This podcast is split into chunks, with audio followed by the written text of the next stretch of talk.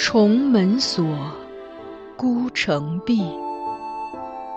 白鬓催，霜华尽。这是一段淹没于仁宗圣治尘埃缝隙中的爱情。原本也可是风流少年郎，或极地登科，或闲云野鹤，却又于深宫长叹此生。幸而这寂寂的人生中，还有一点缱绻可以留恋。他看着她从垂髫稚子成长为窈窕淑女，看着她情窦初开，初尝愁滋味，看着她因为君主的一念之差，被包装成华丽的摩诃勒，置于神龛中被炙烤。他把她当作唯一的依附，他亦愿意给他此生所有的温度。于他们，是无关他人的情爱；于天下，却是大逆不道的罪孽。锦上繁花，天加宠溺，无法开启紧闭孤城。紫陌红尘，若爱若恨。只是由不得认真。枕上空山深下影，终成三春梦魇。一阙宫墙两相独绝，唯寄望来生陌上拾到他遗落的花钿。欢迎收听米兰 Lady 作品《成碧》。由菊与纸播讲。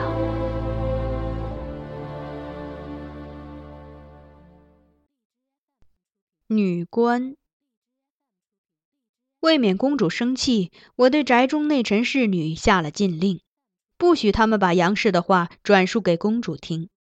以后我再见驸马母子，也只当对此一无所知，不露半点情绪。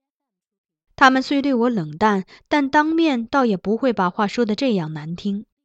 随后的几天也就貌似平静的过了。后来杨夫人派人跟我说，国舅去世到今年是十周年，他想找几个道士在宅中为国舅打轿做道场。我自然没意见，回过公主后拨了一笔款给他，请他自己安排。两天后，他请的道士进到宅中住下。张成照去看了看，回来啧舌道：“不得了！你猜他请的是什么道士？领头的是三个风骚的女官，一个叫玉清，头上戴的白玉莲花冠后面插着一把电臂，快有一尺长，上面镶满了金银珠贝，眉心又贴着绿油油的翡翠花钿，勾栏里的行首用的头面都没这么花哨。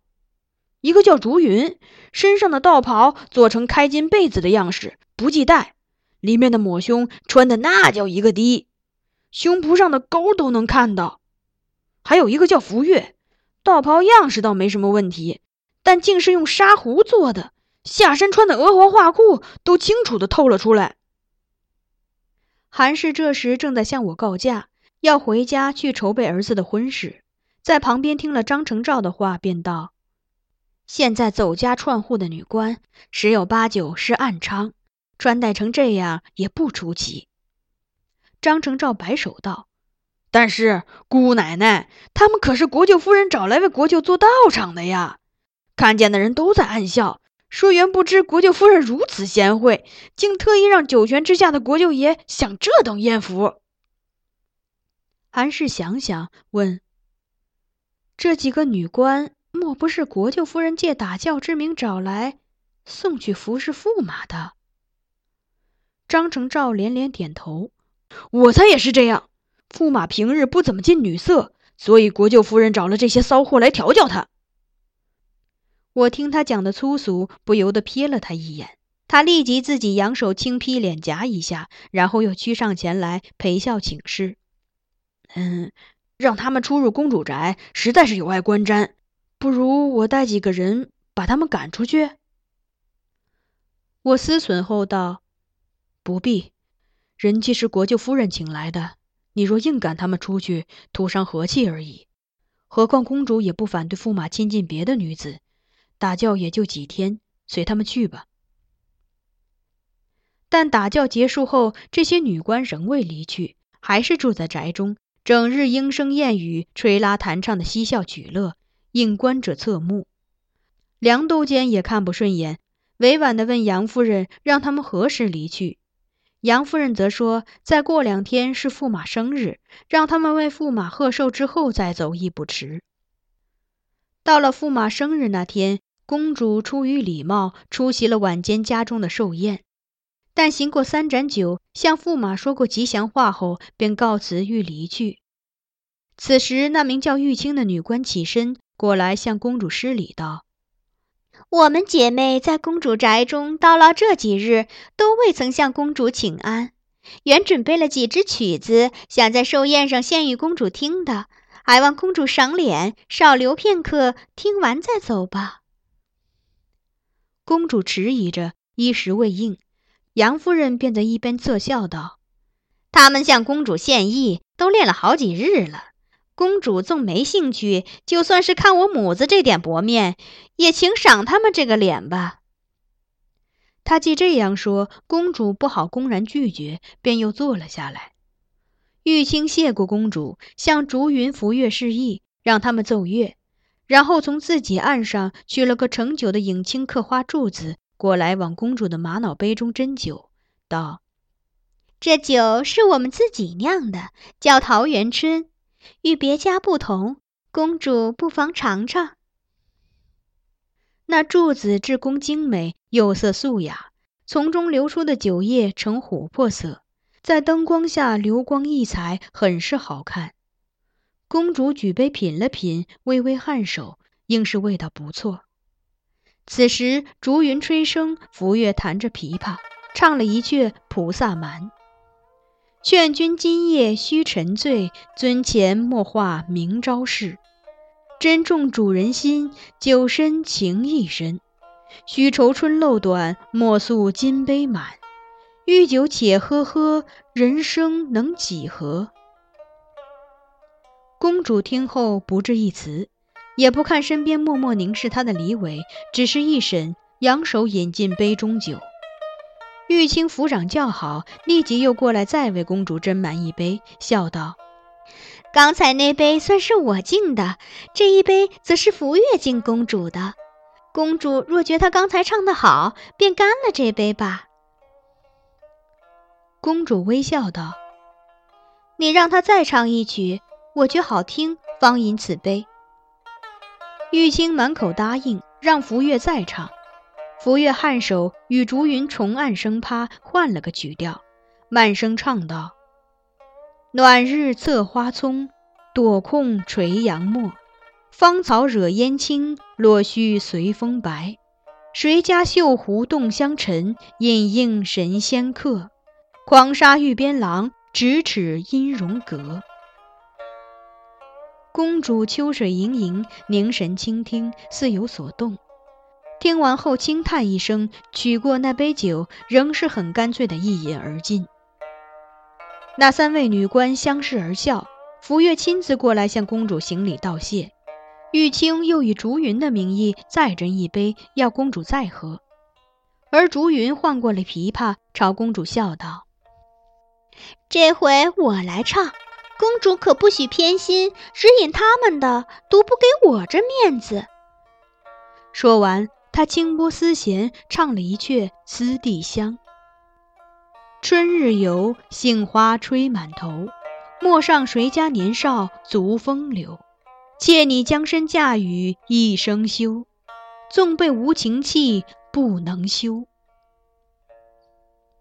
公主素日接触的词曲，皆由我筛选过。就算是写情爱内容的婉约词，也都是清雅含蓄的。像这样直白言情的曲子，他极少听到。此刻，他眸子微亮，唇角含笑，像是听出了几分兴致。福月过来劝酒，他也未推辞，依旧饮尽。他酒量本就不大，三杯过后已面泛桃花。我有些担心，轻声唤他，劝他稍作节制。玉清却又笑对我说：“先生无需担心，这酒跟糖水似的，喝下去虽有些暖意，但醉不了人的。”杨夫人也道：“姑娘们喝的酒能有多大劲道？倒是两位梁先生，驸马一年才过一次生日，你们现在才喝这么一点儿，莫不是瞧驸马不上吗？”我与梁都监忙称不敢。杨夫人遂命我们身边的侍女多向我们劝酒。我自饮一杯，仍频频顾公主，希望她勿多饮。公主察觉，微笑着对我摆手：“不妨事，我清醒着呢。”又转而命令玉清：“你们继续唱。”玉清答应，让竹云过来为公主斟酒，自己过去取了琵琶，边弹边唱。手里金鹦鹉，胸前绣凤凰，偷眼暗行香，不如从嫁与做鸳鸯。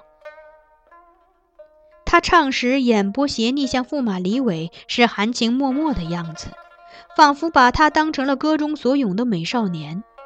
公主看得笑起来，问他：“你们是修道的仙姑，但这道也不知是怎么修的，为何也想嫁情郎做鸳鸯？”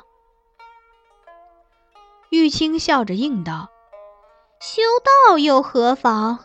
桃源深处有软郎。”公主颔首，纤手一指李伟，正色道：“嗯，既如此，我就把这位软郎赏给你了。”玉清起身作拜谢状：“谢公主恩赐。”公主举妹笑个不停。连带着满堂侍女都在笑，梁都监年纪大了，看得有些尴尬，适才喝了几杯，也有些上头，遂起身告退。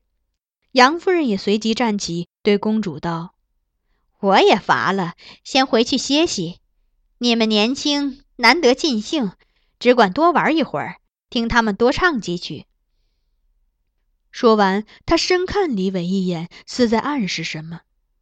李伟起身送他，还是沉默着，不发一言。走到我身边时，杨夫人略停了停，状似关怀地对我说：“梁先生也辛苦一天了，早些回房休息吧。”我欠身道谢，却未答应。他一挑嘴角，又回视前方，扬长而去。杨夫人与梁都监一走，玉清表现得更加活泼。俨然摆出宴会女主人的派头，频频命其余女官和驸马的侍女们向公主的侍从敬酒。公主杯中更是从不落空，每回酒意见底，玉清与竹云、浮月便轮番上前为她斟满。公主已颇有醉意，我低声劝她回去，她亦不听，只连声命几位女官继续唱曲。他们笑着领命。重拾管弦，演奏了一支《柳枝》。那曲调被他们演绎的温软缠绵，而福月柔声唱出的词，更是听得我暗暗心惊。瑟瑟罗裙金缕腰，黛眉微破未重描。醉来摇损新花子，夜住仙郎尽放娇。听罢此曲，公主扶醉之额，低首不语。隐有笑意，也不知是否在琢磨这词意。而张成照倒听得兴致勃勃，还开口问福月：“仙姑唱得很好，但我有一点不明白，这歌中的小娘子自己喝醉了酒，咬损了面花，又不关她情郎的事，她却为何要拽住情郎撒娇？”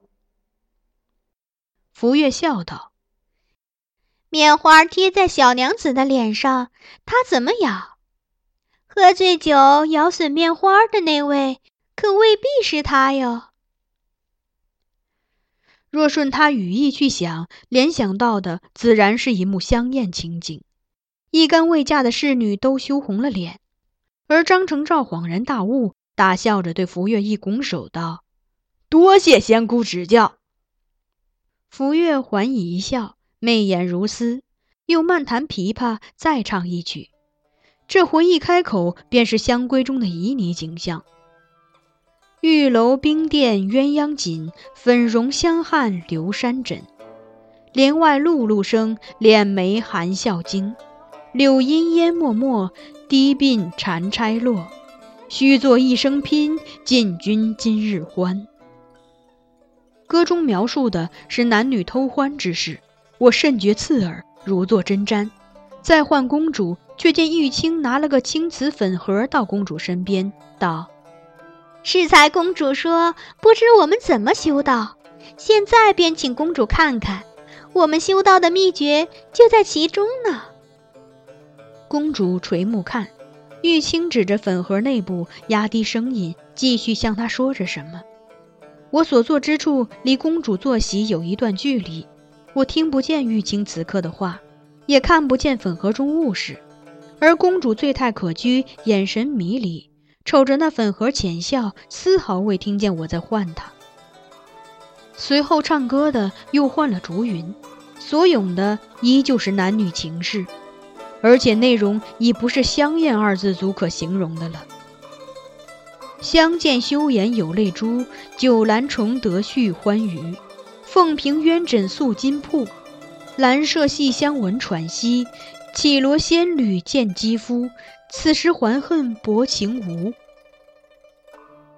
公主听着，又回眸看粉盒，脸脸晕红，气喘微微，斜倚在玉清身上，若感不知。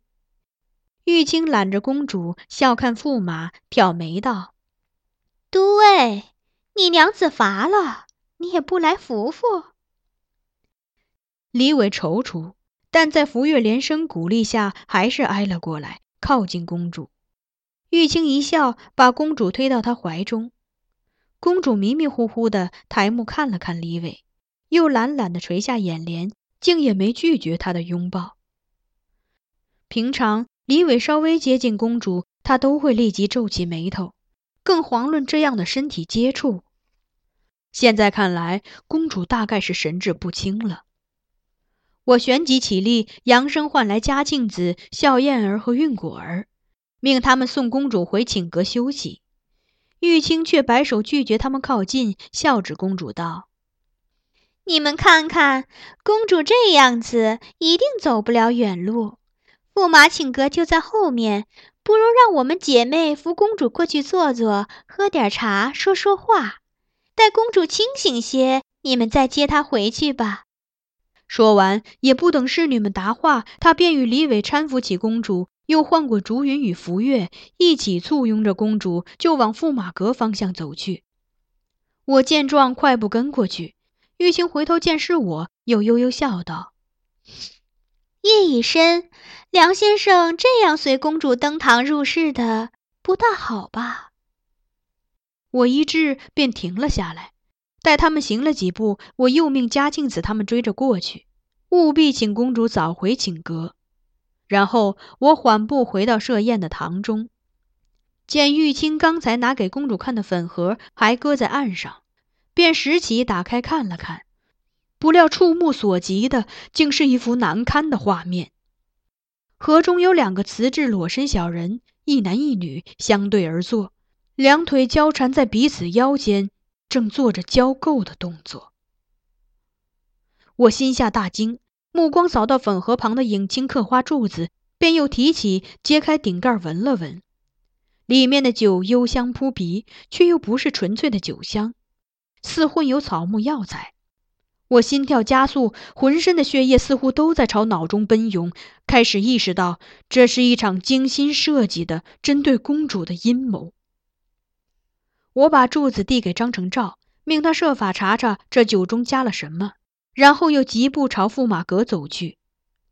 未走几步，便遇见了从驸马阁中回来的几名侍女。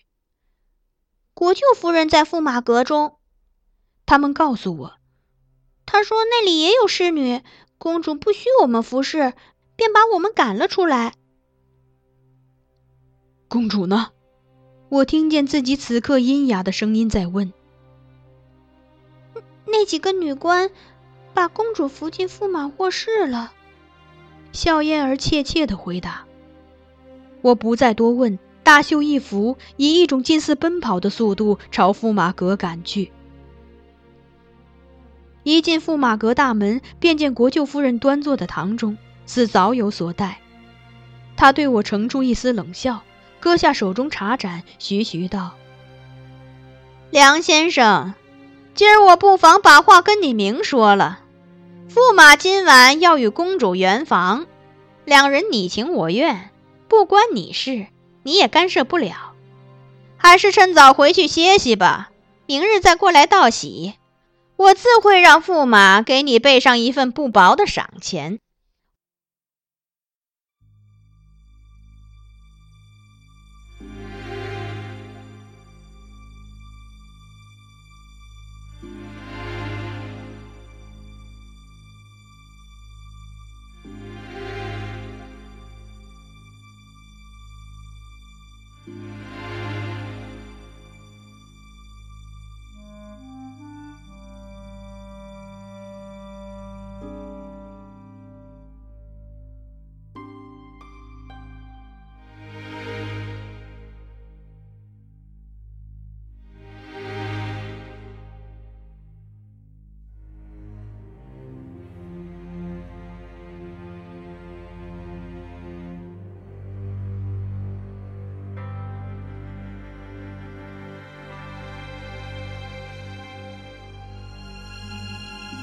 您刚才收听到的是菊与纸播讲的有声小说《孤城闭》，欢迎继续收听。